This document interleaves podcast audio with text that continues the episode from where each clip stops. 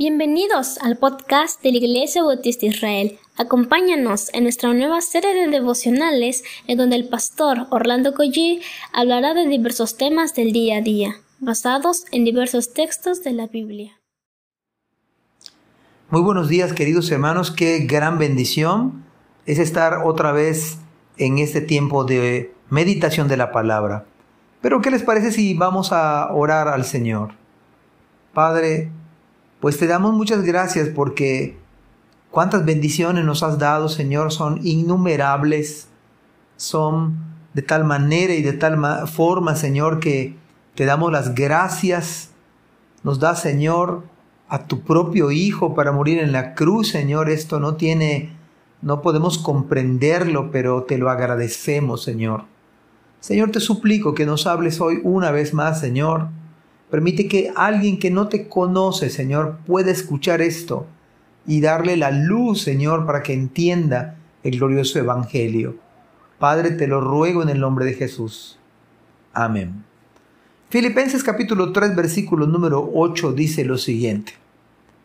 Y ciertamente aún estimo todas las cosas, todas las cosas como pérdida por la excelencia del conocimiento de Cristo Jesús, mi Señor, por amor del cual lo he perdido todo y lo tengo por basura para ganar a Cristo. Qué hermoso versículo tenemos ante nuestros ojos.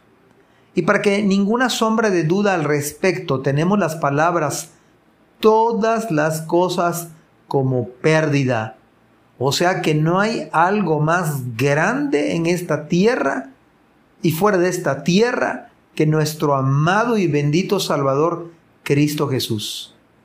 Nada es comparable con la excelencia de conocer a Cristo. Es el mismo Cristo ungido. Y aquí es el único lugar donde se invierten los títulos de Cristo. Pues dice Pablo, Cristo Jesús y donde, además lo describe como una experiencia personal, donde no pone nuestro Señor, sino mi Señor. La palabra conoce, que aparece en este texto, rebasa las fronteras del intelectualismo a una experiencia genuina y una experiencia verdadera con el Señor, como la relación de un hijo y un padre como la relación de un esposo con su esposa. De tal manera que podamos entender que un cristianismo basado en el conocimiento intelectual, que sabe, pero que no conoce, como dice el texto, no solamente es desafortunado, sino que esto es miserable. Esta verdad de que Cristo es nuestro tesoro, lo más valioso, nuestro amado Salvador, fue lo que María, lo que hizo que María escogiera la mejor parte, la cual nadie se la podía quitar. Y esa mejor parte era precisamente es estar a los pies de Cristo, escuchándole. Marta debió dejar la buena comida que estaba cocinando y sentarse a los pies de su amado Salvador. Esto es similar al tesoro escondido que para adquirir aquella propiedad donde se encontraba había que despojarse de todo para hacerse así del tesoro. Mateo capítulo 13, versículo 44 al 46 dice, Además el reino de los cielos es semejante a un tesoro escondido en un campo, el cual un hombre halla y lo esconde de nuevo, y gozoso por ello va y vende todo lo que tiene y compra aquel campo. También el reino de los cielos es semejante a un mercader que busca buenas perlas, que habiendo hallado una perla preciosa fue y vendió todo lo que tenía y la compró. En verdad, para ganar a Cristo, hay que renunciar a todo lo que tenemos esto puede producir en usted una eterna nostalgia o un gozo indescriptible, indescriptible. Porque el tesoro en sí, y ojalá que esto ocurriese, el tesoro en sí produce gozo. Usted tendría que ver cuán valioso es este tesoro. No puede estar gozoso si aún no lo ha encontrado. Pero una vez que lo encuentra, lo primero que le produce en su alma es un gozo que, lo, que le lleva a usted y a mí a, a hacer todos los ajustes necesarios con tal no solo de contemplar el tesoro, sino que el tesoro sea suyo. Saca usted su cuenta, hace un balance y se da cuenta si, sin pensar tanto, tanto que lo que tiene es considerado como nada ante el magnífico tesoro. Esto es a saber, para nosotros es Cristo, como el mercader que se encontró con la perla preciosa, la cual era tan hermosa, tan bella y de valor, que hizo que las demás perdieran toda su belleza, todo su esplendor ante la majestad de esta perla preciosa. Así deberíamos hacer nosotros. Nada debe ser más valioso. Absolutamente nada debe brillar más que nuestro amado y bendito Salvador. Los tesoros terrenales, casas, lujos, terrenos, mujer, hijos, es comparado con Cristo y nos parece como si fuese realmente nada, en un sentido. Dice Mateo 19, 29, cualquiera, cualquiera que haya dejado casas, o hermanos, o hermanas, o padre, o madre, o mujer, o hijos, o tierras, por mi nombre, recibirá cien veces más y heredará la vida eterna. Esto no quiere decir que usted abandone a su esposa y que deje su casa y que aborrezca y que desprecie a sus hermanos. Lo que está diciendo es que cuando uno se encuentra con Cristo, cuando uno realmente reconoce a Cristo como el tesoro máximo, el mayor tesoro, el único tesoro, lo demás nos parece como pérdida. De tal manera que vemos la excelencia de Cristo.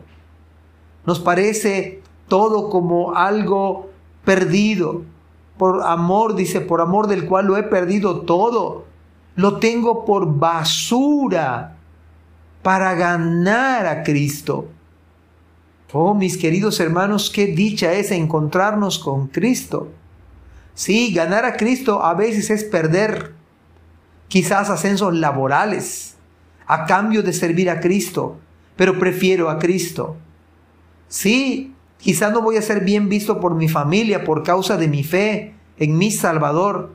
Prefiero sufrir el desprecio de mis familiares con tal de ganar a Cristo. Las muchas posesiones materiales han hecho que un sinfín de almas se vayan tristes, sin gozo, a la eterna condenación. Conocer a Cristo es mejor que las piedras preciosas, mejor que todo el dinero del mundo, mejor incluso que tener una salud impecable. Dichas expresiones las podemos encontrar en Simeón, que dijo lo siguiente, que podía morir feliz y dichoso porque había visto la misma salvación en Cristo Jesús. Lucas 2, 29 al 30 dice, ahora Señor, despides a tu siervo en paz conforme a tu palabra, porque han visto mis ojos tu salvación. Y estaba viendo a Cristo Jesús. Ojalá que alguien que escuche este devocional pudiera deleitarse, pudiera ver a Cristo, pudiera encontrarse con Cristo. Sería la dicha perfecta. Esa dicha también la tuvo una anciana viuda de más de 90 años. Ella tuvo la dicha también de ver a ese bebé que era el Salvador del mundo, a Cristo Jesús. Dicha grande fue la que los magos de Oriente vieron también al ofrendarle al Señor oro, incienso, mirra. ¡Qué bendición! Por eso María, la hermana de Lázaro y, la mujer que describe Lucas, no dudaron por un segundo en derramar el perfume de mucho precio porque ellas habían encontrado algo más valioso que todo este universo y el mundo. Y este es a saber Cristo Jesús. Amados hermanos, que Él sea nuestro mayor tesoro, que Él sea nuestro mayor gozo, que Él sea nuestro mayor deleite. Que el Señor les bendiga en este espléndido día. Y aprovecho también para hacer una corrección del día de ayer. Ayer dije fue, que fue Naamán el que, se, que fue ahorcado en su propia horca. Corrijo, hermanos, fue Amán. Bueno, que Dios les bendiga grandemente. Amén. Gracias por escuchar este podcast. Te invitamos a compartirlo y a seguirnos en nuestras redes sociales para que no te pierdas el contenido que tenemos preparado para ti. También nos puedes encontrar en nuestra página web www.ibismerida.org y contáctanos al correo ibismerida.gmail.com. Gracias por acompañarnos. Hasta la próxima.